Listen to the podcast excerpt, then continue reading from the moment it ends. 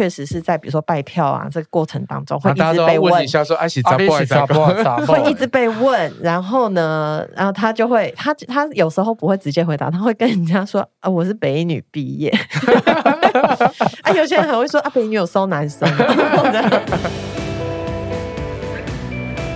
嗨，大家好，欢迎收听润男的润，我是润滑一男孩。在每一集节目中，我都会邀请特别来宾来到我的房间，一起讨论性、身体或亲密关系等议题。你准备好了吗？我们要开始喽！欢迎回到润南的润，我是润南。那今年的十一月二十六号，也就是年底的时候，我们即将进行再一次的选举。经过了这几年，某种程度上，大家已经可以说是。呃，有一些训练和练习，渐渐的脱离就是传统对于政治的想象。那在一次又一次的这个大型的社会运动啊和选举，我们都知道说，生活离不开政治，性倾向也离不开政治，甚至情欲也是离不开政治。所以，如果我们对于生活的各个层面有些期待，那我就会觉得说，诶，大家或许可以积极的参与一些政治。至少第一步，我们要先了解。所以，润男的润这个节目呢，在一直到十一月底的这个选举呢，会推出一系列跟选举政治有关的内容，然后会邀请许多有趣的呃候选人啊、政治工作者，邀请他们来分享一些自己的经验，以及推动同志议题的一些美眉嘎嘎。那今天是这个选举系列的第一集，邀请到的不是今年要选举的，当然之前有选举过的哦，而是邀请这个长期耕耘同志运动的两位老朋友。其中一位是我们节目已经上了第三次或第四次，我自己都搞不太清楚。那上一次来呢，是分享他的新书《同运三十》，透过这个参与同志运动三十年的这个经验和视野，想要邀请他来聊聊这个政党政治和同志运动是维持怎么样的关系，然后大家可以怎么看这件事情。那另外一位是来自彩虹大平台的朋友，呃，大平台在七四八之后呢，也致力推动很多的呃政治活动。那今年也是把这个工作重点摆在选举上面。今天来的新杰呢，也有这个竞选以及政策游说的一些经验。让我们欢迎今天的两位大来宾，克菲以及新杰。耶，大家好，大家好。啊，你们两个来了之后，我就觉得今天可以，我可以比较轻松一点。可以不用讲太多话，没有，不会怕我们话太多。对，我们刚在刚开始讨论的时候，就跟润南说，你不用怕没内容，怕你很难剪。对，我我已经有这个预期了，因为就是克菲做了好多好多的准备。其实我们都知道，就是呃，克菲其实参与这个同志运动非常久的时间，在《同运三十》这本书里面，我们其实有看到好多。很多很多很多很多场的这个记者会，很多很多场的呃公开回应，或者是声明，或者是倡议的这些东西，所以就是有点好奇说，诶，那克菲其实在这段期间，应该也是跟很多候选人有很多交锋的经验，对不对？呃，应该从这个过去的同志运动怎么样跟呃政治或是选举产生互动的这个。大的方向来看，那其实以台湾要讲那个最早做选举观察团的是在九五年，那是我的前辈们，像张小红老师，他那时候带着一些一些 gay trade 的浪达的朋友，然后他们做了一个选举观察团，也是发问卷给这个呃候选人，这是台湾最早的，就是从同志的立场去监督候选人的政策。那后来的几年，其实有点类似的模式，包括说在一九九八年。同志团体组成了一个一九九八选举同志人权联盟，然后到二零零一年还有一个是更多人参与，而且甚至包括台北、台中，然后新竹、彰化、南投、高雄的团体，总共四十四个，组成了一个二零零一立委选举的同志观察团。那这个都是。呃，发问卷给候选人，然后提出我们认为重要的同志政见，那希望他们可以签署，然后就回应的人，然后来做一些呃推荐的名单。这个是早期操作的方式，嗯，对。可是，在那个时候用这样的操作方式，其实当然是一个很基本的基本的方法。可是，这个方法当然会有很多的困难。或者是瓶瓶颈，比如说候选人不回你的话，那那怎么办？当时的确是很多人候选人不鸟我们，所以呃，现在还是 现在还是会有人不鸟我们。一种是他本来就不 care 你嘛，不重视你；那另外一种是他觉得你没有影响力，他觉得同志团体没有票，或者说不知道票在哪里。以前我们都常常开玩笑说：“好，那我们自己把这个推荐名单推出来之后，我们也不知道我们要怎么去回应候选人，我们到底可以。”动员多少同志去投这个推荐名单上面的候选人？也就是说，即使这个候选人他站出来说，在那个时候站出来说我我挺同志，可是就也不知道到底投给我的有多少是因为这个立场出来的。因为以前的运动资源很有限，然后大家也很难证明。不过，我觉得很重要的一点是，呃，其实到后来游行的规模，同志游行规模越来越大的时候，其实同志社群或同志团体、同志组织的动员能力就渐渐被社会看到。那这个，呃，当同志的游行的人从这个，呃，最早的五百人、一千人，二零零三年，然后到后来，呃，渐渐的上万人，二零零六年破万人，然后到二零一零年破三万人。到这个二零一七年破十二万人，甚至到二零一九年破二十万人，那这种成长的规模，代表同志组织的动员能力是可以被看见或被检验的。这个是很具体的一个一个、呃、实力的实力。对，那这个实力让大家相信说，哎，原来这一群人他其实是真的有这么多人在支持，然后有这么多人会认同同志组织的话，他们就也愿意。来重视同志的选票，我觉得这个也是一个很大的关键。所以在不同的时期，我相信其实受限于这个资源跟时代环境背景的不同，其实操作的方式一定会很不一样。而且中间好像卡了一个，就是网络的这个兴起，就是早期可能就是要发问卷给呃给给。要用传真 我也是，我们是以前进，传真小妹，我是我以前是传真小妹，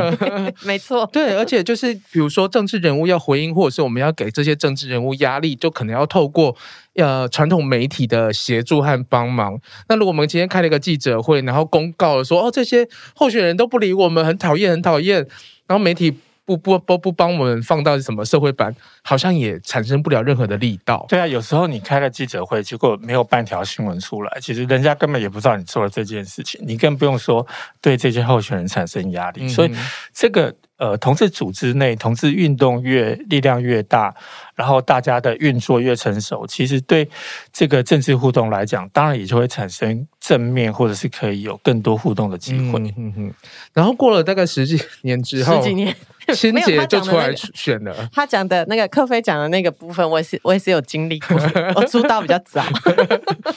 他那他们那时候做选举观察团前辈们，我就是传真小妹那样子，在那边收传真。真的是很嗯，记忆犹新。大家当时草创的很辛苦，嗯、一步一脚印这样子。是那个时候的经验，让你就是到最后自己投入了第一线的这个候选参选。我自己其实一直都对呃政治蛮有兴趣的，这样子对。然后当然，我觉得选举观察团是可能是在我大学的时候，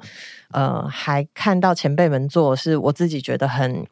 很惊艳，也觉得应该要更扎实，或是希望它可以发展的更多。那我觉得从那一点开始，一直到我去选举，到现在大平台关注的很多跟政治、跟选举有关的议题，嗯，都蛮一致的。我觉得对我来说，就像。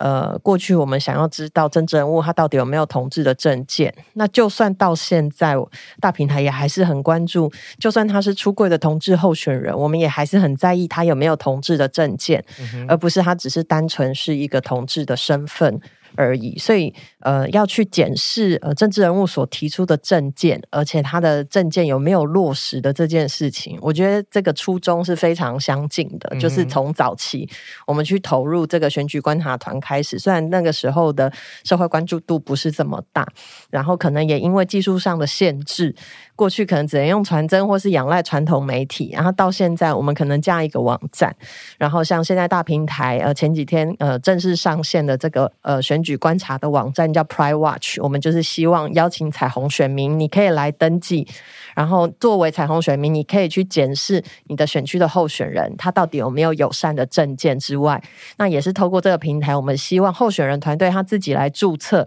把他们的证件都上传，然后同时也是邀请他们。填写问卷，加入友善候选人的行列。那不是他填写完就算了，因为这些记录我们都会留在网络上，公开透明的让大家检视嘛。那如果他写了，他签了。因为以前我们也是邀请大家签，可是签了之后，大板板，对对对，就邀请大家 签，也是有人签完之后什么事都没做，啊，对，就是签了之后，回头看那个推荐名单，有时候都觉得很汗颜。我们当时也不知道怎么。去制裁，或者是再继续、嗯、真的监督，说你为什么没有做到？对，所以我们现在采取的角度比较不是推荐，而是他这是他的宣言跟他的承诺。那他的承诺被放在网络上之后，他会成为一个永久流传的东西。嗯，那比如说公民团体或是选民。他就还可以再回来看，因为以前签了那个传真就收在我们的抽屉里面，嗯、那我们可能要在提醒社群的时候，大家可能都被新的事情来遗忘了。对。可是我觉得现在这种网络上的共创的这种呃开放的资源，它其实就是一直留在网络上。嗯、那我们也是呃希望可以透过公民的力量一起来收集这些候选人的言论，就是他可能签了。但是哦，可能在某个地方候选人的公开言论，他并不是这么友善。好，然后看到的呃网友，他就可以把这个资料加进去，所以大家可以交叉比对说，说哦，他虽然有签，他说他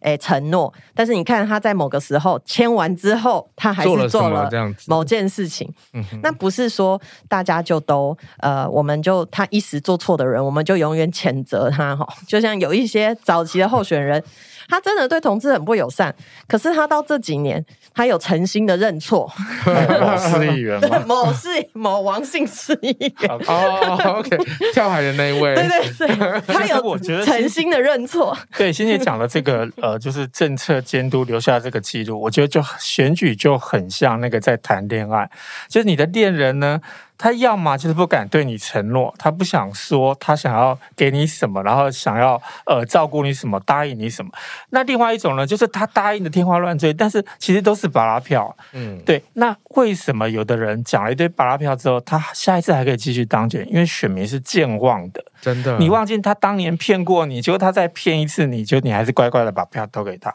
所以留下记录有这个网站，我觉得非常的重要。嗯嗯，对，这就是我们的 Pride Watch 上彩虹呃选民投票指南，大家就可以查 Pride Watch 点 T W 就可以查。好，我会把这个链接放在。是复兴汉，对，是不是复兴汉？我觉得这个比喻是是有记录，就是之前他的言论嘛，就是你们有收集这些。其实这个网站的之前的版本有记录很多。那我们其实现在。推出这个新的版本之外，我们也还要持续在花人力把旧的资料再全部 upload 上去，这样。但是我们同时现在也开放一个机制，就是因为以前是只有工作人员可以修改，现在我们开放一个机制是，呃，选民他可以来。注册登记，它就可以修改，就有点像 Wikipedia 的这种模式，这样，所以呃，就大家都可以成为监督的一份子。我觉得这个对公民社会还蛮重要的。但是我觉得这个同时也有一种比较的效果嘛，就是像我刚刚说的，有一些的候选人，有一些政治人物，他可能过去有做错的地方，他现在如果愿意诚恳的道歉，并且说清楚，对，说清楚他能改进什么，啊、那我们都是欢迎大家回头是岸啊，是就是这样。其实也不见得是说他他转变了立场或者什么，而是就是他感受到了我们有二十万走上街头的这个压力，他就是稍微偏向了这一边之类的。所以所以刚刚就是聊到蛮多，就是我们把这些过去的这些记录，还有他讲过的言论记录下来，因为选民就是我们都是健忘的人。然后我觉得即使到现在，就是网络的这个，比如说 Facebook 或者是什么东西，大家资讯传递好像非常快速。但是也很多错误的或刻意误导的错误，没错。然后呃，也很容易忘记，所以大家要重视历史啊。对，所以我们今天这就是克菲的专场。那就是为什么我要一直找克菲来的一个原因，就是一直提醒大家，就是过去就是同志运动的发生过哪些事情。所以我们现在可不可以请克菲来分享一下，就是在你这三四十年来啊。你印象深刻，就是，你不要再把它讲太老。就是我三十年，三十年。可是我想说，书已经是 就是已经出了一段时间，是或许要加一点。没有克菲，克菲那么我我没有要选举，不用这么碰。你哎，对你差不多要选举就要出书。克菲就是我同志运动的那个前辈与明灯，我就是跟着他，所以他可以先跟大家分享一下。嗯，有没有什么印象深刻，或者是你觉得重要的，就是同志团体跟这个政党或者是明代合作的？这些妹妹哥哥，呃，其实刚刚那个欣姐讲了一个很重要的观念，就是就算是他有同志身份的候选人，我们一样是要看他提出的政见。那其实我就可以讲，在九五年的时候，其实很早就有以同志身份参选的人，对。可是那个时候参与一九九五，对，九五很早，九五九八的时候，一九九五，谁呀？我怎么没有印象？我十三岁。我我知道是谁，因为那个人我也不认识。詹詹景炎啦，对，那个在南部。OK，陈文燕呐，对，这个当时可是很重要一点是，他们没有把他们证件跟选民讲清楚，甚至是彩虹选民都不能很清楚知道。那有些可能以前甚至连公共参与都没有，所以。当时得到的票数当然就很少。嗯、那我觉得不是因为你，你如果有同志的呃身份去参选，那当然我们觉得你也许有机会更体谅或理解同志的需求，这个是一个好的开始。但是你也要提出能够说服彩虹选民的这个政见，这个就很重要。嗯、对，那。同样的，如果说我们没有那么多的同志身份的候选人，我们就必须要有机会跟其他非同志的候选人结盟。所以这个时候，其实友善的候选人也很重要。嗯，对，这个就不是单纯的说哦。有同志候选人，我们就一定同志政策比较容易实施；那没有，我们就一定不能够做。对，那这个这个就是一个大的背景。那过去我们在没有机会有看到同志候选人比较早期的时候，其实我们就是利用这样子的呃合作的方式，或者是说跟跟政治互动的方式，去希望提出各各式各样的诉求。对，那刚刚讲的那个几次的选举观察团，大概都是类似用这样子的。同时，那个时候我们每次要写出推荐名单，我们也都要去呃照片的历史记录，去把他们曾经做过然后讲过的事情也都能够记录下来，让更多人可以说服、相信这个这个名单。那这个原理其实我觉得很像刚刚欣姐讲的，对，就是你要用政见去赢得你的选票，那这个是很基本的一个道理。嗯嗯，其实我们可以先知道说，现在现行的很多呃政治人物或者是民意代表，他可能是同志，大家都私底下都是哦，他一定是啦。可是其实其实我们也知道说，哦，即使他是本身是同志，也不见得说他就会呃大张旗鼓的，或者是特别的。宣称自己要做呃同志或者是彩虹的这些呃政见或者是议题，对，所以有没有出柜这件事情在选举政治上面，就你们的观察，它是重要的吗？我我自己当然觉得是重要的，因为我就是出柜同志去 选举嘛。但是我觉得除了出柜的身份之外，我还是回应到刚刚克菲讲的那个，就我们两个其实应该都，我想团体们也都是认为。这个证件还是相当的重要，因为呃，我们大家都知道，有些同志自己生活得很好，但是他不必然的理解其他社群里面生活的比较不好的呃一些朋友，他们的需求是什么，或者是说呃，当然，比如说我们也知道有些女性，她虽然占了这个女性保障名额，但她对于两性平等，她可能也不是这么理解，她就是占了一个这个女性保障的名额。所以我觉得一直以来，同志团体最在意的还是说你有没有用呃你自己出柜的身份再来去造成进一步的影响力，而不是你只是单纯是一个出柜的角色。可是，当然，出柜的角色，它就有一个重要的意义，是在于，呃，像有一些出柜的现任的议员，他其实都有跟我分享，光是他们在那个政治场域里面，他的同事就不敢说出什么。呃，很严重反同的话，嗯哼，以前他们不在那个场域里面的时候，这一些可能比较老牌或是比较传统的市议员啊、县议员，他们其实会很轻易的就讲出一些不是这么友善的话，嗯、或者是他觉得这样理所当然。对，可是当你有一个同事坐在你的旁边，在你的对面，他就讲不出来，嗯、或是有时候他们讲一讲，就会发现自己。讲呃讲错话，然后就转过来说啊，不好意思，我不是在指你啦，就是会这样。嗯、对，所以我觉得他的被看见还是很重要，被看见还是很重要的。只是当然，我们作为运动团体，我们还是更进一步的会期待说，那在政见上，那当然我们其实看到现在的出柜的政治人物，现在了哈，出柜政治人物其实他们在同志政见上，多数都还是有呃蛮多的琢磨，然后而且他们也蛮积极的跟各个不同的同志团体来做合作。那这确实是往我们呃比较期待的这个正向的方向去，嗯，嗯，因为像即使我知道有一些不是呃出柜，或者是他不本身就不是 LGBT 的，像是在台北市议会，他们就也是有这个串联的一个团体，对对对，对，就是而且也实质上发挥一些作用。嗯，这种这种结盟方式，我觉得也非常好。在南部，其实呃，他们高雄市议会里面有些议员跟在地的那个呃团体也有结盟，所以他们经常会共同去发表对一些市政政策的一些意见跟看法。嗯嗯、而且其实都可以看到一些，因为现在我们都可以看到那个议员在质询的这些画面，然后就会看到很多议员，他们就会直接在麦克风上面别那个彩虹旗。对啊，我觉得他穿这个衣服，对，很多年前是没有办法想象的一个事情。其实这个大平台最主要做的一个很重要的扎根的工作，就是去连接这个地方政治的政治人物。那所以我们当初讨论了非常久，就是我们要用，嗯、比如说平权啊，还是用什么呃同志啊。后来我们还是把它呃放的比较广，就叫性别友善呃的这个呃友善的呃政治人物。嗯、那为什么只把它放在性别友善，而没有去 highlight 比如说同志或 highlight 平权？就我们还是希望在地方政治，它是可以扩大结盟的，就是不是只有同志可以加入。其实同志的再怎么样的呃比例就是这么多，你不太可能说我们霸占整个 是市议会或是县议会或是明代的任何场域，所以呃去把。友善的人一起拉进来，或者是说，呃，不同政党的人一起拉进来，还是蛮重要。我们现在在八个县市有这样子的，算是性别友善议员的连线。嗯、那那就是还是都持续了下去。我们其实有看到一个正向的循环啦。嗯、那另外一个部分就是，我们也会邀请其他的在地的性别团体一起，让大家也去了解地方政治是怎么运作。因为台北市算运作很成熟，然后也。呃，影响确实大家都会比较有意识，不管是市政府或是议会。可是，比如说像在苗栗，苗栗就是支持进步议题的议员真的是少数的少数，他们要对抗是一个庞大的，至少可能数得出来吧？对。对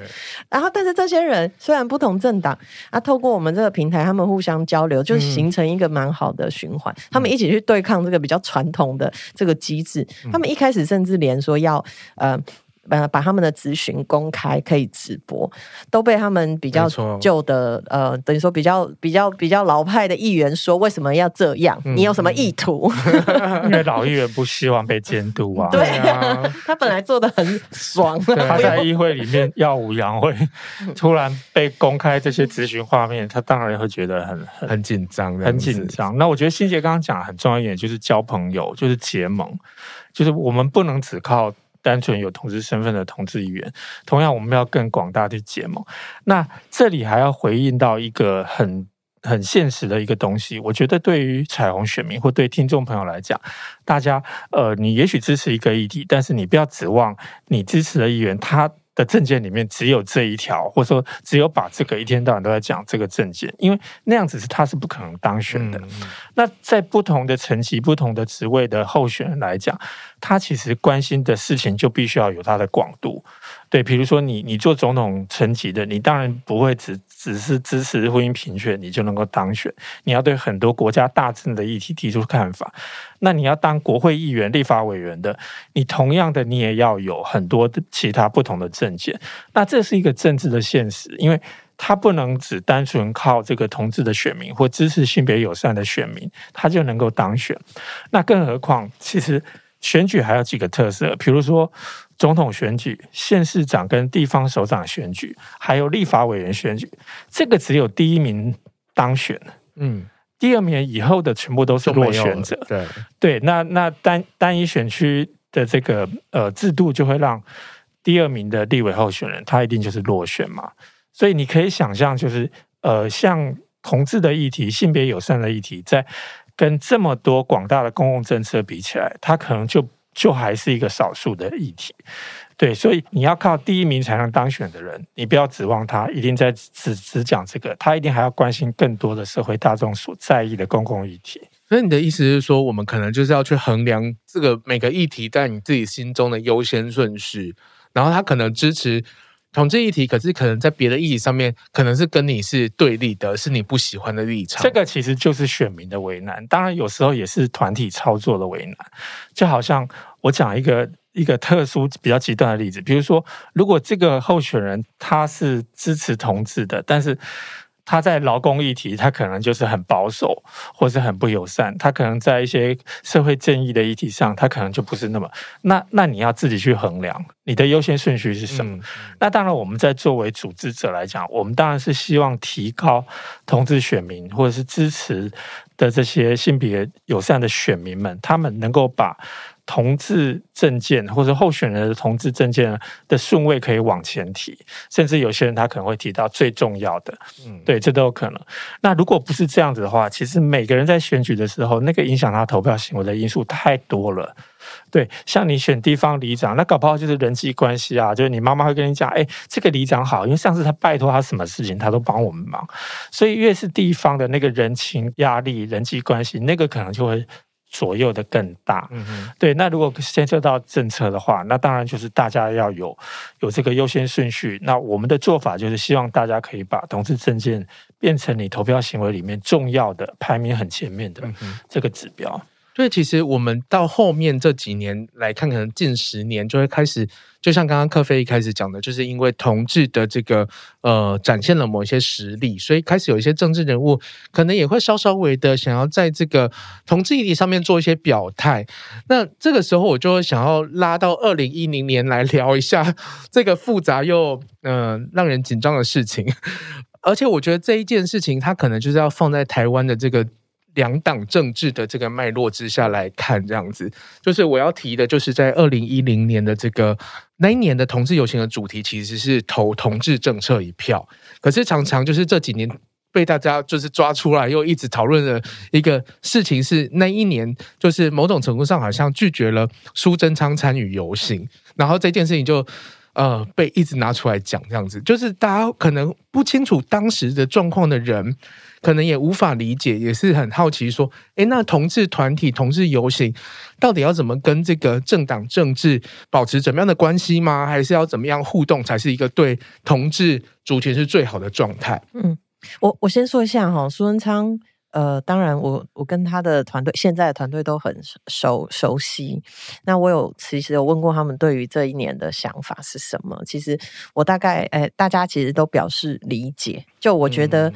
从一个比较宏观的角度来看，当时同志团体，不管是哪个同志团体，跟政治人物彼此的信任关系是很薄弱的，就是在当时那个时空背景的脉络之下，所以其实我们过去并没有直接的跟苏贞昌阵营是。当时的苏贞昌阵营是有直接的对话，就像现在，其实我们很容易可以去跟不同可能友好政治人物直接打电话确认他的意思跟想法。可是，在当时，我们其实是缺乏这样子的管道跟呃那样子的氛围，嗯、所以没有信任关系，或是过去没有合作呃交流的这个基础下，我我觉得某个程度上是这这个事件发生的背景。因素就是，呃，同志团体过去跟政治人物的呃合作关系其实是很，我自己是觉得很薄弱的，嗯、对。嗯、然后当然就回到当时这个决定是怎么做成的，但是我觉得我先拉一个这个背景状态是，大家可能很难想象说为什么要拒绝那政治人物来表态不是不好嘛？可是我要提醒，可能呃，比如说年轻朋友。当时的社会背景，呃，我自己觉得有时候确实是很担心被消费哈，嗯、或者是说，哎，很我们常常被面对很多开了拔蜡票都没有兑现，已经是好多年反复的，呃，是这样子的时空背景，这样子，嗯我讲一下当时，因为因为我们当时其实都都在那个游行联盟里面。那那个时候其实是在呃二零一零年那一年的游行是在十月三十一号，可是，在很靠近就是游行前四天十月二十七号，我们突然在媒体上看到，就是这个苏贞昌阵营的发言人表示，就是呃游行联盟很欢迎他们去去参加游行。那团队里面很多人就很纳闷跟困惑，就是说，呃，我们有这么直接的去讲，就是欢迎他们来，这样好像就是我们承诺了他什么，或者是说他是不是有承诺了什么证件？可是我们没有看到他在那个之前有提过任何的，就是他参选然后要表达对同志友善或性别友善的任何的证件。所以在当时游行联盟内部开会，其实大家就有很大的反弹。那个反弹的情绪是说。我们为什么要被这样子发了一个新闻稿？其实，如果说真的啦，其实游行本来就从来没有拒绝过任何人来参加。如果说他们当天就这样子来，那其实也就是他们自己要面对游行的群众嘛。对，可是当这个事情已经在媒体出现的时候，游行联盟就被迫必须要去表达一个立场跟一个声音。所以当时的游行联盟，我记得那一次开会，因为刚好是在游行前的最后一次沙盘推演，所以当时当天来来的这个干部，除了平常筹备的这个干部之外，还包括游行当天的干干部，比如说各台。指挥车上面的车长啊，等等，所以当天是最多人开会的一次。然后我们就这个事情要求每一个人都要发表意见。对你，你对这个事情，你你觉得怎么样？支持或反对，或你有任何其他意见？然后等全部的人都，我记得那一天大概至少超过四五十个人开那个开那个会，开到超晚的，对，开到三更 半夜。然后开完会之后。大家才做表决，要去表达什么样的立场？因为媒体已经见报了嘛，就是我们到底立场是什么？结果当天大家就做了一个立场，就是根据之前苏贞昌没有任何的通知证件，所以我们表达希望他不要只是来消费这个游行而已。这样子，我接到这个指令之后，因为我当时是文宣组长，所以我回去就要写一个新闻稿。这个新闻稿超难写的，就是。写的非常的痛苦，可是后来就是还是写出来。那很多人他不了解游行联盟内部的决策，他会以为好像就是只有一个人、两个人，然后草率的做这个决定，甚至有很多人很不公平的把这个责任丢到信姐的头上。因为我是那年的总召，嗯，对。但其实我个人其实是比较支持的，就我的立场一直都是，呃，我觉得有机会跟政治人物做。呃，互动，那我们就要把握这个机会。我们应该去思考怎么样利用它来的这个、嗯嗯、这个呃契机，然后而不是拒绝。可是我可以理解当时的呃，可能大部分的伙伴他可能都觉得说，呃，不是很能确定，因为我们对媒体操作也不不那么熟悉，然后对于政治人物的嗯背景或是怎么跟他们互动也不是这么熟悉，所以大家会有一个比较呃希望。呃，比较保护机制，我觉得在当时的状态是这样。那只是最后对外表示意见的，可能就是我，然后以及克菲要写出这个 困难的稿。对啊，我觉得整个游戏联盟从以前到现在，一直都是很重视大家的意见，嗯、所以参与的这些筹备干部们，其实每个人都是要去表达意见，然后共同做。那个决策，当然的，这个决策之后，社会有什么样的公平，其实是应该要共同承担的。然后结果就是欣姐一个人，就是就是承担了这一些，还有克菲。然后四年之后，欣姐比较辛苦。我觉得主要是因为我是当时的总召吧，嗯。但是我觉得，如果不是我后来出来选举，或是我呃比较呃做更多的一些政治上的游说啊、表态。的话，这个东西可能也不会一直反复被拿出来说，嗯、这样子对。然后，但是老实说，这一件事情也没有影响到，因为后来我还是有去苏贞昌的女儿，就是苏巧慧办公室工作，看起来他们也没有很在意这件事情。对，所以这感觉是有一点像茶壶里的风风暴，大家有。但是我觉得从这件事可以看得出来说，整个同志社群的内部对于政治这个东西，我们啊、呃，在当时。或是之后几年是还没有机会真的好好去反复的思考跟检视我们的距离跟立场应该要怎么拿捏这样。而且老实说，就是后面这几年其实出现了各种不同的同志团体，他的立场和大家的呃优先顺序想要完成的事情也都不太一样。另外，我也可以讲一个，就是有关于政治互动的一种一种我的哲学。对，刚刚欣姐讲说，她觉得欢迎他来，那我们要利用他来的契机去对同志运动做更多的事情。但是我个人的方式，我觉得拒绝有时候也是一个力量的呈现。嗯，就是当你。有一个正当的理由，然后说出来，因为他没有提出过同志意见，所以我们这次拒绝你。但是在我们新闻稿里面也很清楚的讲，我们非常欢迎你在其他的场合，不是游行的场合，你继续提出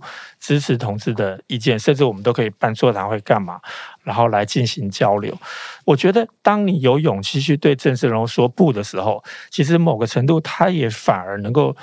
看到你的这个呃尊严，对，看到你的这个呃腰杆打直的这个立场，这这个在另外一个角度上来讲，我觉得它也不是一个坏事。嗯嗯，嗯，对。其实我完全可以理解，就是当当初就是会觉得说，哎，其实你不见得要上台讲，因为我们。从后面回头来看，有很多的政治人物，他在可能自己势力也不是很大的时候，在一步一脚印的时候，其实每年也都来参加同志游行，是，然后也不是背着旗子啊，也不是什么，就是他也没发稿，对，然后就是带着自己的家人，然后就是很真诚的，很多，很多。对对对，那那这样子的政治人物，对我们来说，我们大家也是看在眼里，对对对，就是都都看得到这样子，就是你真的不需要发什么稿哎、欸，就是你你真的有在为同志做事，同志大家都知。道的，嗯、对对对，对，我自己会觉得，嗯。到后来有越来越多的政治人物，他愿意到游行来，当然也是看重看到我们的曝光跟影响力。这个跟比如说企业愿意赞助，他都是一样的。他最后回到一个，他们愿意在这一天透过这个机会。老实说，这个是很省力的一个操作。那因为呃，这个场就在这边嘛，嗯、那就是哎，是不是？我记得在当时讨论呃，要不要让市那个市长候选人来的时候。大家有一个担心，就是他是政治人物，他来这边，媒体就会照着他。那是不是我们这次的诉求就会被冲淡或是模糊掉？这样，这个我觉得也凸显出来说，呃，有声量或是有话语权的人，怎么跟主办单位一起来合作，讨论清楚这个。大家各自的位置跟角色是什么？嗯、我觉得到现在台湾这个公民社会还在学习，其实还在学习，在不同的位置，我们怎么都理解，并且学习各自的发生，怎么彼此尊重。嗯、那我觉得这个都都还在练习啦。其实确实要花蛮多的力气，而且一定不会有所有人都满意，一定会有人是觉得这样不好，有人觉得那样不好，这样嗯。嗯仙姐也是同样面对过另外一个事件嘛？我有面对过很多事件，就是你那时候是让一个呃国民党的候选人上台，不是候选人，是许玉仁，哦、他是立委了当时的不分区委员，是是是，嗯，他也不是上什么了不起的台，他就是上一个。呃，一个一个花车，就是一个游行的车子这样子，嗯、然后就拿到了麦克风，跟跟游行不是上游行的主舞台，不是上主舞台，而且其实那个车呢，有很多不同的政治人物都都有上那个车讲，他不也不是只有许玉人一个人，比如说当时呃阿苗其实是要选举的，我们也是有让他上来讲，嗯嗯嗯、然后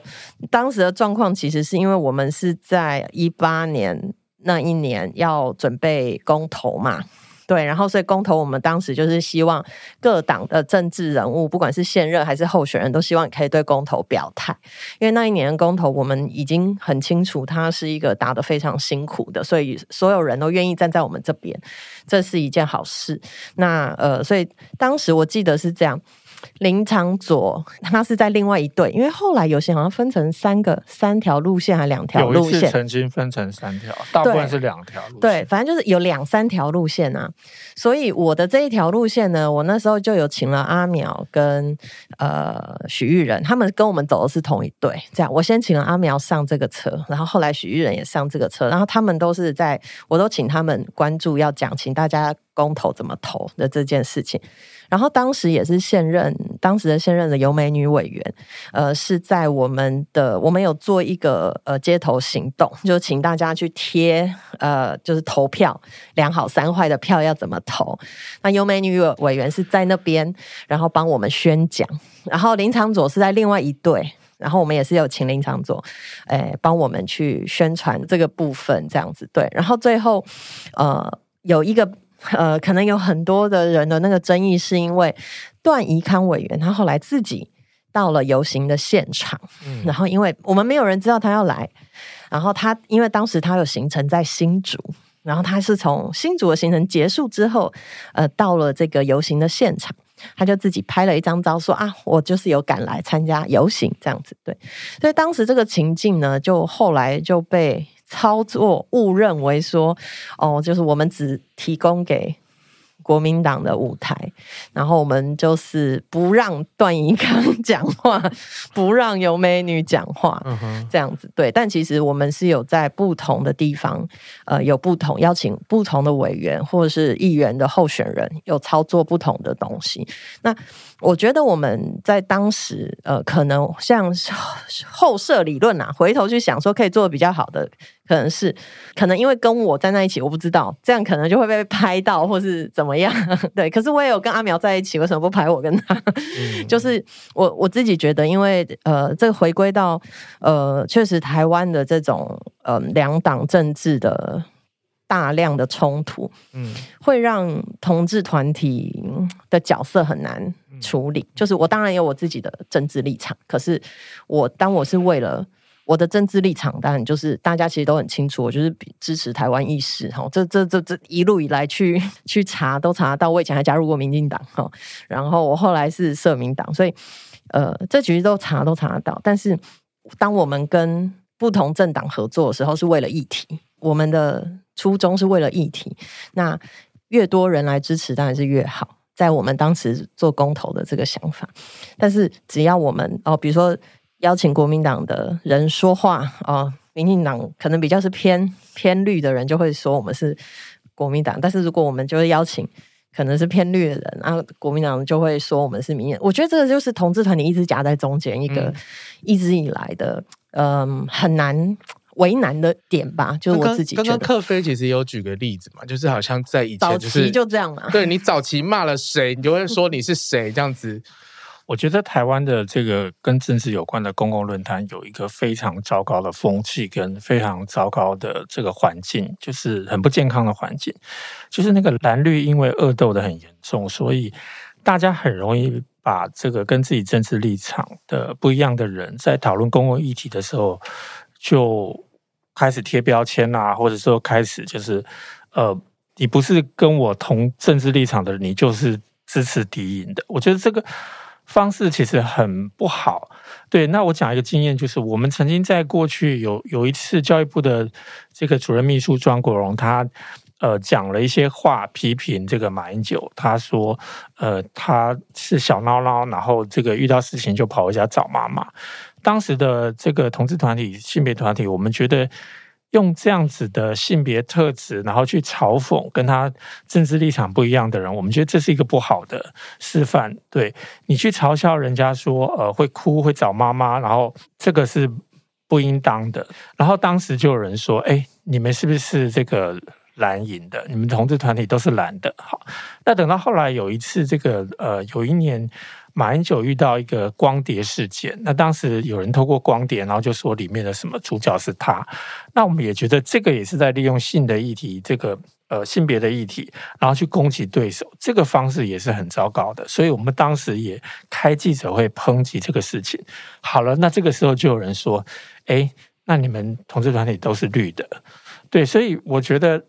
如果在讨论公共政策议题的时候都不能够就事论事，然后就一定要去交代你的色彩，然后就要去交代你过去祖宗十八代的这个政治立场，我觉得这个是一个很不健康的事情。嗯，那话说回来，刚刚欣杰提到的，就是在二零一八公投之后，很多攻击他是这个蓝色的，然后我观察了这么多年之后，我觉得那根本就是一个刻意操作的手法，那个手法就是。很努力要把这个同志团体跟绿营做做这个切割，然后去制造两者之间的矛盾。我认为那是一个非常糟糕的恶意的操作。嗯哼嗯哼，哇，已经就是同志团体已经有那么大的势力，足以让人家挑拨离间这样子。我不知道，我不知道那当中的政治利益或纠葛是什么。但是我观察了这么久，想了很久，我我认为那真的是一个刻意的操作。嗯对啊，不然谁会把吕欣洁当做是蓝营的人啊？这太荒谬了。这很好查，其实。对啊，对啊。就是如果要查我的背景，其实很好查。连我弟弟都跑来问我说：“哎，吕欣洁是蓝的哦。”我在想说，我弟弟平常也不是在，他支持同志，支持我，然后支持这个同婚立法，但是他也不是这么靠近性别团体的人，他都会听到这种奇奇怪怪的风言风语。我就觉得这种东西操作的有多严重。所以，我们稍微就是这样回顾了一下历史，都可以知道说，哎，其实台湾的同志运动，哦、呃，然后跟这个政党政治之间，就是有很多复杂的关系，然后很多很多的势力在里面运作，嗯、然后因为每个人的需求欲望和排序其实也都不太一样，所以最好的方式还是就是尽可能的去。理性的思考，然后就是清楚知道自己要什么，这样。那我们过了就是好多年了，真的很多的同志运动、同志的呃这个选举和政策，其实不断的都大家都经历过了一些。那再回到今年的选举啊，不知道两位就是和大平台这边呃有没有什么样的观察？就是同志议题，我们现在到底期望这些候选人提出什么样的政见吗？或者是我们可以用什么样的角度或者是视野去？监督他们怎么看？他们是不是对同志友善的候选人，或者是政党？我我其实看到的现在的状况，当然就是呃比较年轻，好，或者是会呃，我们是不是要先对年轻下一个 操作性定义？我我们自己呃大平台在经营地方政治友善议员的这个工作里面哈，其实我们会看到。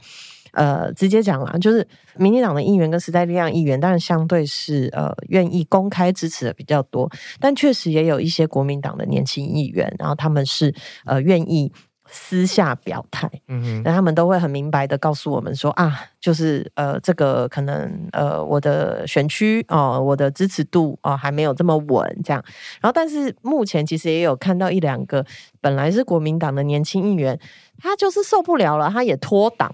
脱党之后。脱党之后，他就开始 很自由自在、自由自在、很积极的讲说，呃，比如说在性别或者在同志议题上，他就开始在咨询的内容里面都调整，然后就是谁呀谁呀，这个是可以讲，不是他都已经自由自在了吗？我我是不知道他有没有愿意让我们讲。就是国民党的台北市，他双北大台北地区，对对，大台北地区的议员，这样也没有帮他出柜了哈。对对对对对，但是哎，其实有蛮明白、蛮明显的。落差就是他到底有没有国民党这个身份在身上的时候，他能够呃讲了多少？那其实也很明白，可以看到，因为国民党的支持者，他在这个议题上面，呃，确实是支持度比较低啦，因为可能世代的落差关系。可是我自己觉得有一些呃，现在观察到的，大家会觉得说啊，那是不是民进党就比较支持啊？哈，我我自己其实也有一点觉得不，嗯，还是跟世代比较有关。好、嗯，然后包含是虽然他支持，他愿意把这个议题。放的多重要，就他的 priority，呃，愿意放到哪里？这样，那有一些他自己不是同志的议员，可是他这个他非常支持，他会投入很多的心力，不管在咨询啊，或是在跟团体合作上面。然后我觉得有另外一块，其实是呃，有一些呃，就是议员，或是就是地方层级的哈议员啊，那他自己也会比较在想说，呃，怎么跟团体合作？我觉得。我们在这几年的努力是在建立一个团体跟政治人物合作的平台。我们要用怎么样的方式来合作？那因为过去可能呃这些政治人物他比较常常接受到的是陈情。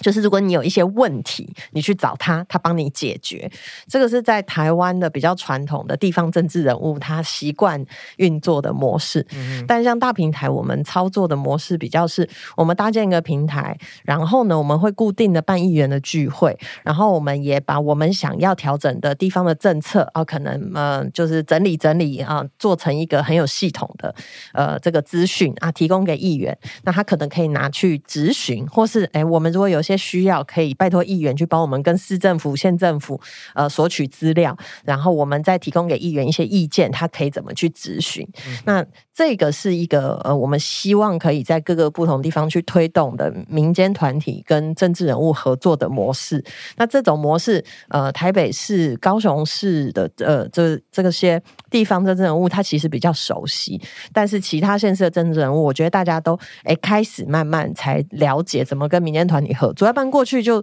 大家可能就会想说啊，帮你解决问题，你来找我。你你有什么问题吗？没有问题，为什么要来找我？对，所以我觉得一样是回到是有没有实质上我们在政策上可以的合作。那这个是我觉得大家可以来呃去思考的部分，嗯、就是除了呃这些地方的政治人物，他其实除了婚丧喜庆之外，他其实还掌管很多，比如说地方的教育系统。好，然后比如说户政系统，然后呃公共卫生的系统，它其实都是掌握在地方议员的这边，他们可以掌握预算，以及他们可以去监督这个地方呃的这个行政单位这样子。嗯，这个选民也是要有长进啊。我觉得大家要透过这个公共参与，不要再把这个地方的政治或者选举当作是好像只解决你们家附近的水沟有没有通，然后道路桥梁有没有修好，路灯坏了有没有人修这种这种格局或这种层次。我觉得应该把它提升到一个公共政策的讨论，然后是一个更有公平正义的这个这个价值去评断的。这个对于现代的。政治的成熟民主化，其实都是有很正面的意义。那如果说我们要从，因为这次选举其实蛮多不同的层级的嘛，就是有县市首长啊，然后再来是地方议员，然后在最下面就是里长这样的角色。其实就像克菲刚刚有提，其实提到很多就是不同层级的这些哦、就是该被监督的、被该被看到的，其实不太一样。那就两位的观察，我们先来讲县市首长好了。嗯，对，就是有没有什么？绝对不要投的人啊，或者是就是有没有什么样子的呃，我们可以失利的地方，在县市首长的选举上面，我自己觉得这一次县市首长的选举的关注点都有点奇怪了，就是都没有人在讨论他们的政策，都在讨论论文，大家都很在意他们的论文。我都想说，台湾变成，而且我现在都不知道到底台北市的市长候选人是谁，到底是周玉蔻，然后王宏威，还是那个蒋孝严，都是对，就是。好像谁在选啊？就是又整个好像跑到一个很偏的地方去，嗯、但其实。对团体来说，或是我们长期做社会运动，我们当然最在意就是他们的政见嘛。对。但是这个政见在主流媒体上其实都看不太到。对。一个是这一次整个选举的方向很偏，另外一个是我有观察到，是确实是同志议题跟前两年相比起来，大家好像就是觉得它比较呃不重要了。所以大家要不要表态呢？呃，应该是对我现在的观察是各个的候选人的团队都在思考。一，他有没有必要表态？嗯、我觉得这个会牵涉到他觉得表态对他有没有帮助。对对，那那他觉得如果如果表态没有帮助，那他要不要特别来花这个力气做这件事情？而且还会得受得罪保守派。对，对那他到底想要拉拢的是谁？那如果他想要拉拢年轻选票，现在有很多议题，其实你也可以拉拢年轻选票，但当然。我们知道年轻世代很在意同志议题，可是同志议题你要怎么样更深化的去呃提出政见？我觉得目前的这个候选人是呃，我我我还比较没有看到这一块，嗯、会不会是等这接下来十月份的游行？对，就我就是我正要说，我就是觉得我我还是比较正向的哈，期待。呃，他们是在等那个游行的阶段 把它提出来。柯菲觉得，对，还是我太正乐观，太天真。就今年根本就没有人要来，就是讨论这个议题，很难想象。我真的觉得，呃，选举这件事情是相当复杂的，然后选举的结果影响的因素也是复杂的。然后，呃，关于投票或选举这件事情，其实它就是有很现实的东西。像那个主持人之前有问说，哎，有人就会讲说，哎，是不是支持在这个公投之后，是不是支持同志就会没有选票？我觉得这种这种说法就是一个刻意的操作嘛。如果支持同志没有选票，那为什么过去还是有这么多政治人物提出友善的政策？嗯，对，那最希望。这句话成真的，当然就是反同阵营啊！他们恨不得大家都相信这句话，然后都不再提出这个同志的政策，然后都不要讲。对，但是对很现实的，就是对候选人来讲，他要感觉到哪里有选票，他就会产生他要去提出政策的动力，他会提出相关言论的动力。所以，我觉得组织可以做的事情，就是制造那个舞台，然后提供那个呃环境。让选民表达出他期待候选人有这个政策的氛围。当那个氛围出现的时候，我觉得对候选人来讲，他就看到原来我的选民这么在意我有没有提同志的政策、友善的政策。对，那这个就是一个可以。造成动力可以互动的一个模式或者是过程吧。嗯嗯。不过现在的县市首长候选人有一些过去，你如果去检视，有一些确实还是对同志是呃相对的，他有提出比较多的政见啦。比如说像郑运鹏，嗯，那虽然他呃就是最近成为候选人。但是我觉得郑云鹏是一直以来都在很多不同的时间点都蛮支持的，而且跟同志团体很早就走得很近。对，很早期就开始，他算是数一数二早哦，哦，你不知道哦，他是数一数二早来参加游行，然后他也不。也不没有什么对外讲，他就是默默的支持。对对对，然后其实我们在诶很多的呃游说上面。那私下去请问这个当时是委员的呃郑委员的意见，那他都也会给我们比较一些 inside 的呃想法，就是党内的呃一些氛围啊，还有建议给我们一些比较具体的明确的建议。那我自己觉得呃跟团体合作他是蛮有嗯蛮熟悉的，嗯也是蛮愿意帮忙的这样子。对，那其他当然有一些他过去的表态，其实大家网络上都查得到蛮清楚的。但是真的跟团体蛮早，很早很早就站在一起的，确实是目前我看台面上起来是郑云鹏是一个呃，我还蛮期待他接下来会提出什么样的同志政见这样子。嗯，以我过去参与同志运动的经验，其实我很少直接对政治人物或候选人表达立场，但是郑运鹏，我觉得同志投给他，我觉得是正确的。嗯。克菲这样讲就是，对我觉得克菲 很讶异，这个讲讲出来不得了哎、欸，分量不一样，没有这么剪到最前面，这样对对对，分量不一样，分量不一样。我自己是也有观察到一些，就是比如说呃，林佳龙他可能在台中的时候，其实的台中那几前几年游行才刚慢慢的，就是各个地方出来嘛。那那我我去参加的时候，我也有有遇到他，然后他也是就是带着老婆小孩这样子。默默的走而已，所以我那那一次对我来说印象还是蛮深刻的。嗯，对，陈其迈其实也是呃，算在、啊、呃他的过去当委员的过程当中，都陆陆续续的都有呃表达对同志的支持跟、嗯、呃一些意见这样子。嗯、对，那我自己觉得他个人是蛮友善的，那只是说呃实际上做多少，那过去呃陈其迈办公室给我的想法比较是他们会希望比较是一个圆融的方。方。法啊，像郑运鹏委员就是 一个他自己也很很 freestyle，他的脸书都他自己写的这样子，对，对，所以大概从他的嗜好也会看得出来，他有不同的就很有趣，喜欢公仔，对，喜欢动漫这样子，对，所以也是一个诶、欸、比较有趣的，呃，他有比较多元的嗜好，所以他自己在这个议题上，呃，就看得出来说，哎、欸，他他有他的想法跟原则，那那我那大平台这边还有没有就是？因为我们都在讲绿的，等下又被骂。嗯、你觉得不要勉强啦，有就有，没有就没有。欸、其实老实说，台北市跟高雄市的这两个呃国民党的市长，比如说蒋万安跟柯志恩，那呃。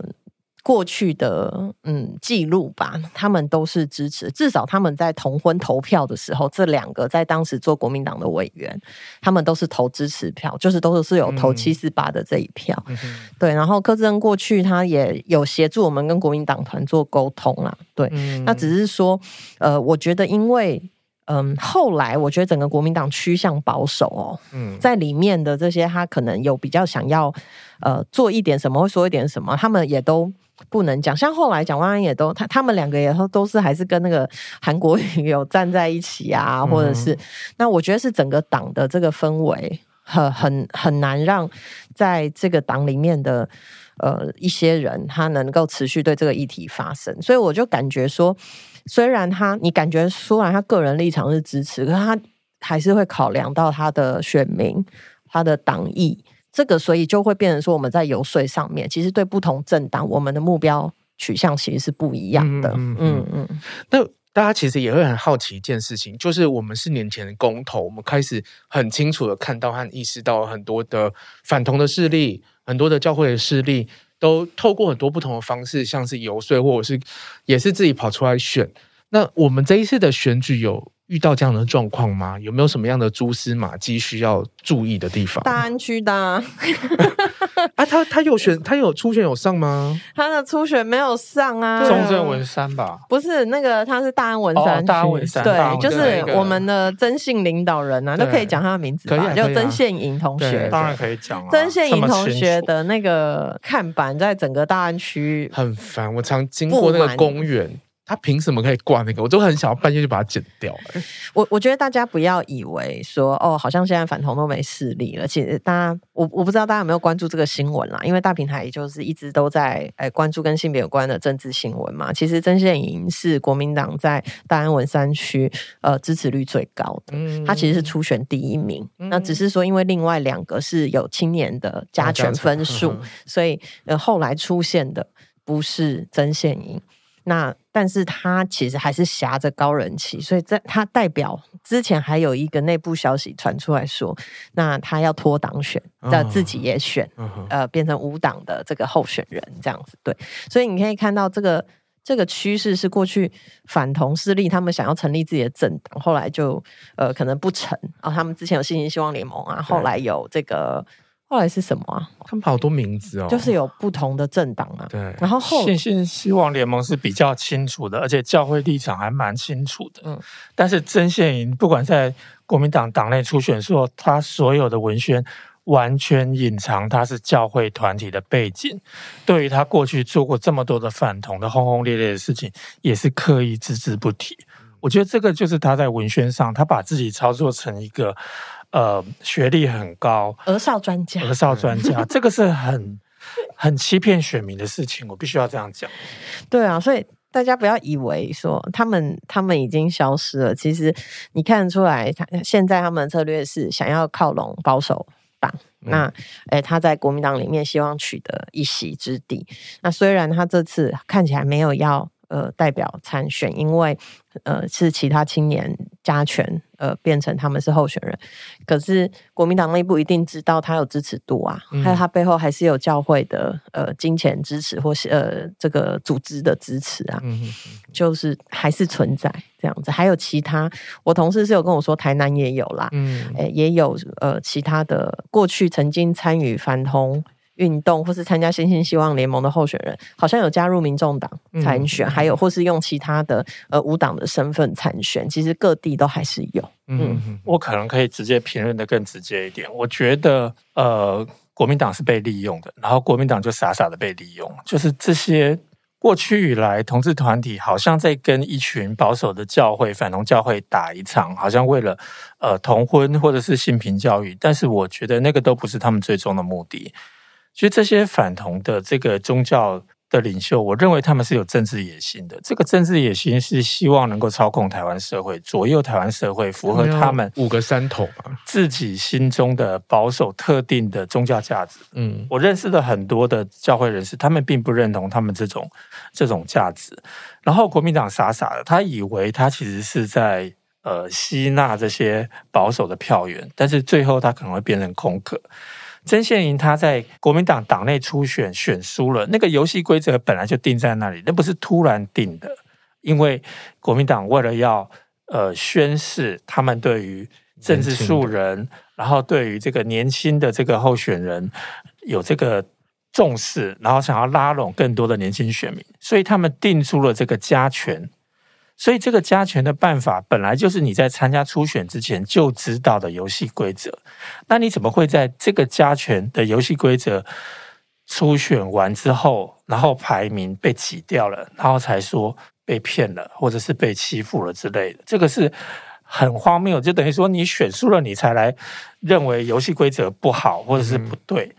然后要挟国民党。那我相信，如果他继续要用这种包装，然后隐藏他过去做的事情，隐藏他是保守教会里面支持的这个势力的这个事实来欺骗选民的话，我相信国民党自己初选通过的候选人可能都被他打败。那这个真的是国民党自己内部要的吗？嗯，对，当时他被报准就是继续参选，选输了初选还可以继续继续参选，这个真的是国民党内的奇迹啊哈，奇葩。也是民主制度的这个选举的奇葩，我我相信最后国民党应该会自食恶果。对，我必须要这样讲。嗯，所以，我们其实从四年前的这个这个公投的结果，我们好像呃默默的看着就是不同势力的各种消长，然后就是和这个呃两大阵营之间的这就是大家的角力这样子。那我觉得很有趣的就是。我们在四年前其实除了说输了那一个公投以外，可是我们就是出现了一个，就是终于呃一个很明确出柜的这个议员，就是苗博雅。我觉得这件事情某种程度上也是呃展现了另外一种可能性，然后的确实质的在就是台北市议会还有很多的议题上面都有一些些的帮助，这样子。我觉得蛮好奇，就是对克菲来讲，就是说为什么我们。要花那么多的时间才出了一个出柜的民意代表。哎，我先补充一下哈，我们一八年选出的出柜的民意代表，其实不是只有阿苗，还有林颖梦。对，就是只是他们都在同一区哦。然后后来其实黄杰哎是被周刊报道，对对对，呃才呃出柜这样子。对，所以选举之前，选举之前在选举的过程中，然后比较呃他没有去谈到他自己个人的这个性倾向这样子。对，那确实在选举的过程中有出柜的。当时就是阿苗跟呃尹梦啊，只是我觉得阿苗的色彩更为鲜明，当然是因为他的外表的形象跟传统的性别期待落差非常大。那其实我觉得这一点是一个还蛮有趣的。状态，因为比如说像我，就是看起来像女神，然后所以一般选民看我就是一个女神。然后像阿苗，就是在确实是在比如说拜票啊这个过程当中，会一直被问，会一直被问。然后呢，然后他就会，他他有时候不会直接回答，他会跟人家说啊，我是北女毕业。啊，有些人还会说啊，北女有收男生，或者，或是有些妈妈知道她是女生，她还要介绍她儿子给她认识，这样子对。所以我觉得。阿苗作为一个肉身这样子去这个社会上去面对这些碰撞，其实有很多很有趣的故事。这样子，哎、欸，为什么都是就是女同志？这个问一下克菲，克菲可以先回答哪里了？为什么我们要花那么久才有选出第一个出柜的？也也许某一些没有出柜的政治人物是啊，只是只是他可能。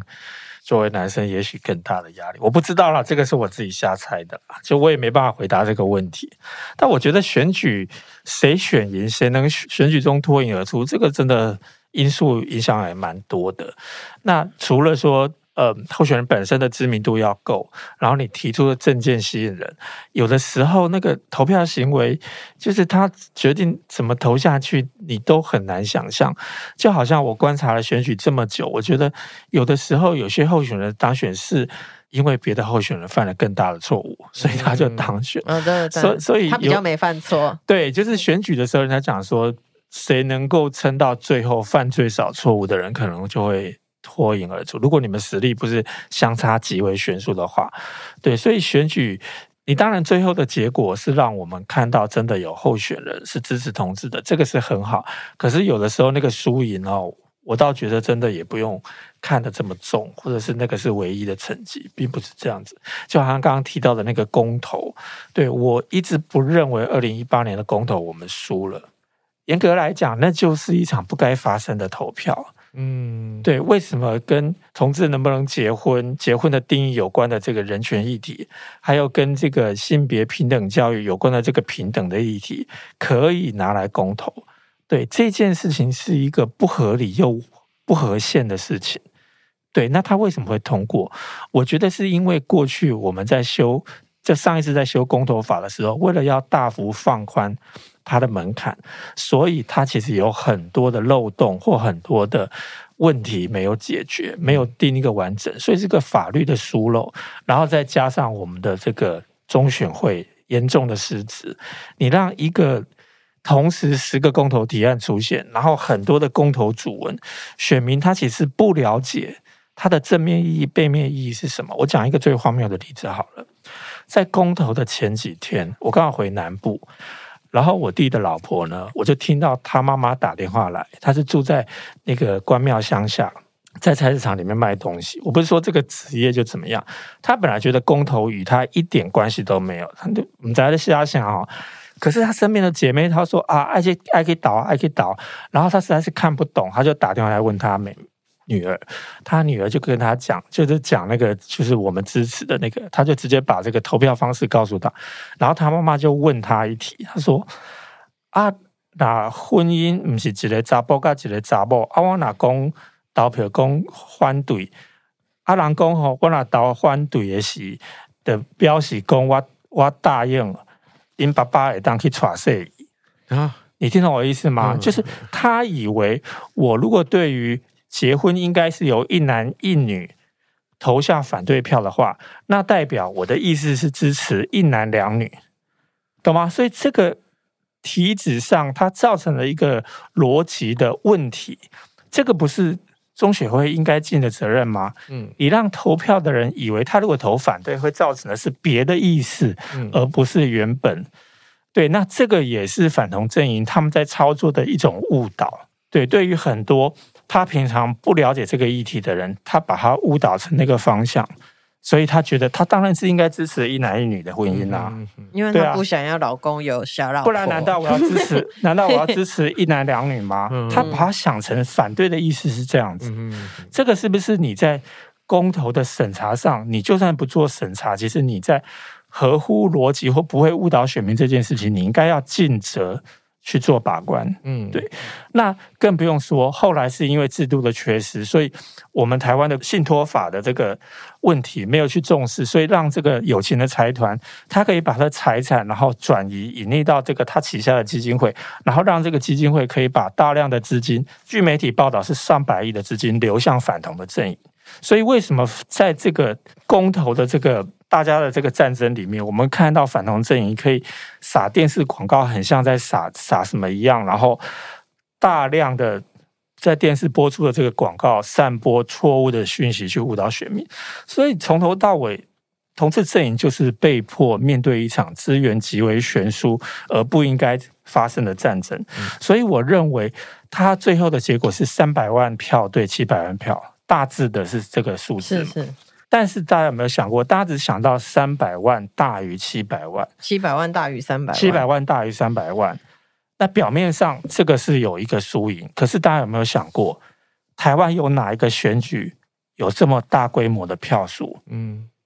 没有，只有总统选举。对，也就是说，同志团体在资源这么匮乏、这么少、悬殊的情况之下，被迫去打一场总统选举的战争。而这个战争其实它在宪法核心上是大有问题的，嗯，对，所以我不认为那个是输，嗯嗯，大家如果想一想，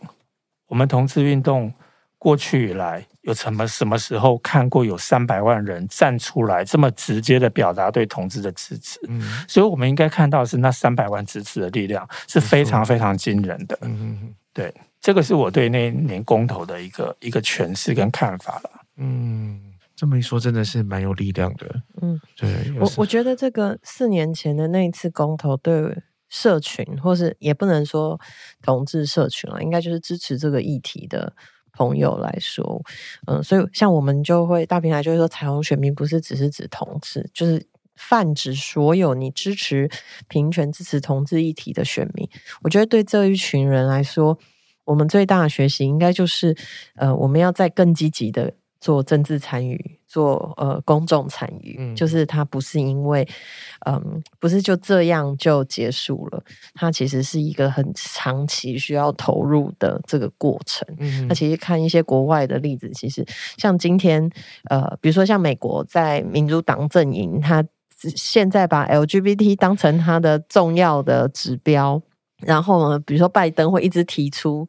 呃，这个议题的政见，那并不是一夕之间就变成这样子，其实是很长期以来同志社群在民主党内的经营。同志社群有没有在共和党经营？也是有，他也是有在共和党里面有经营。其实像最近美国现在在推一个，就是呃尊重婚姻法。然后就是在呃他们的这个堕胎的这个呃宪法判决被翻转之后，所以支持同婚的朋友就很担心，还有同志团体就很担心，所以就开始呃推一个尊重婚姻法，等于说他要保障保护他的同性婚姻，在美国的同性婚姻，你就可以看到共和党他。跟他过去很多人是呃出来反对同婚的，他这一次其实也是支持呃这个尊重婚姻法。那所以你就可以看到，婚姻平权通过之后，他们还是持续的在政治呃场域里面做这些关系关系的串联，或者去经营。他